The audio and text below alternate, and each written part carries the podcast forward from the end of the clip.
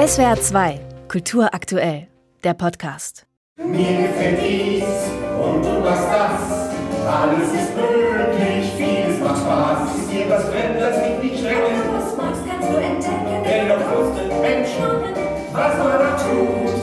Alles ist gut, wenn alle es wollen. Die Musikeinlage in einer Szene mit zwei sich küssenden Puppen, die wie Karotten aussehen, klingt wie Me Too für Kinder. Auf der Suche nach seiner verlorenen Weltkarte gerät die Hauptfigur des Stücks, Professor Dr. Dr. von Dingsda, in eine Welt mit zwei Karotten, die ihn unbedingt küssen wollen.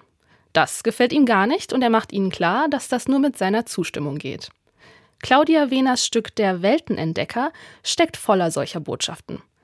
Die Auseinandersetzung mit dem Unbekannten, auch dem Unangenehmen, steht im Mittelpunkt des Stücks, so die Autorin und Regisseurin. Es geht in dem Stück eigentlich vor allen Dingen darum zu sehen, dass man in andere Welten, in andere Situationen kommen kann, die einem vollkommen neu sind, die einen vor immer wieder neue Herausforderungen stellen. Nichts ist so, wie man es gewohnt ist.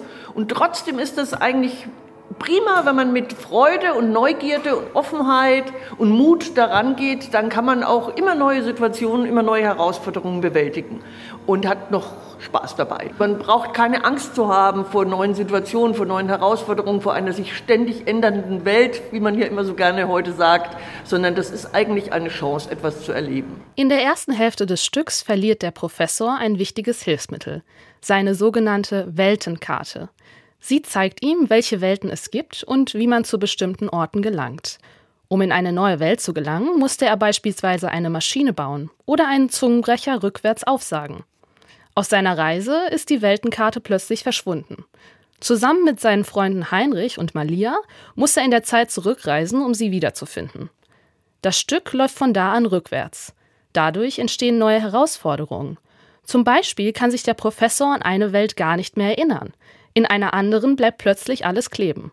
Das Stück ist voller Fantasie. Es wird einem alles Mögliche geboten, wo man sich reindenken kann, wo man sich was zusammenspinnen kann.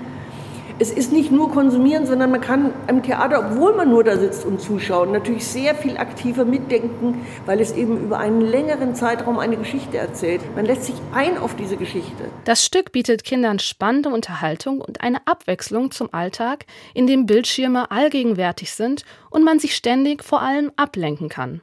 Claudia Wehner ist dieser Aspekt sehr wichtig. Ich denke, Theater ist eine schöne Chance für Kinder zu lernen, dass man sich mal eine Dreiviertelstunde voll und ganz auf eine Sache konzentriert und nur sich einer Sache widmet und sich darauf einlässt, das fördert einfach die Fähigkeit zur Konzentration. Und ich glaube, die meisten Kinder, die heute Probleme in der Schule haben, haben sie nicht, weil sie nicht konzentrieren können. Deswegen ist es so wichtig, dass man das lernt. Kurz vor der Premiere ist noch einiges zu tun. Es fehlt noch die zweite Würstchenpuppe, an einer Palme hängt nur eine Karotte statt zwei. Vom Bühnenbild über die selbstgenähten Puppen bis hin zur Musik. In der Weltenentdecker ist alles mit viel Aufwand und Liebe gemacht. Nicht so zaghaft, nicht so scheu. Anderswo ist alles neu. Hat man erst mal Mut gefasst, findet man das Ziel, das passt. Ich bin einfach gerne Gast. Wer zögert, hat schon was verpasst. SWR 2 Kultur aktuell. Überall, wo es Podcasts gibt.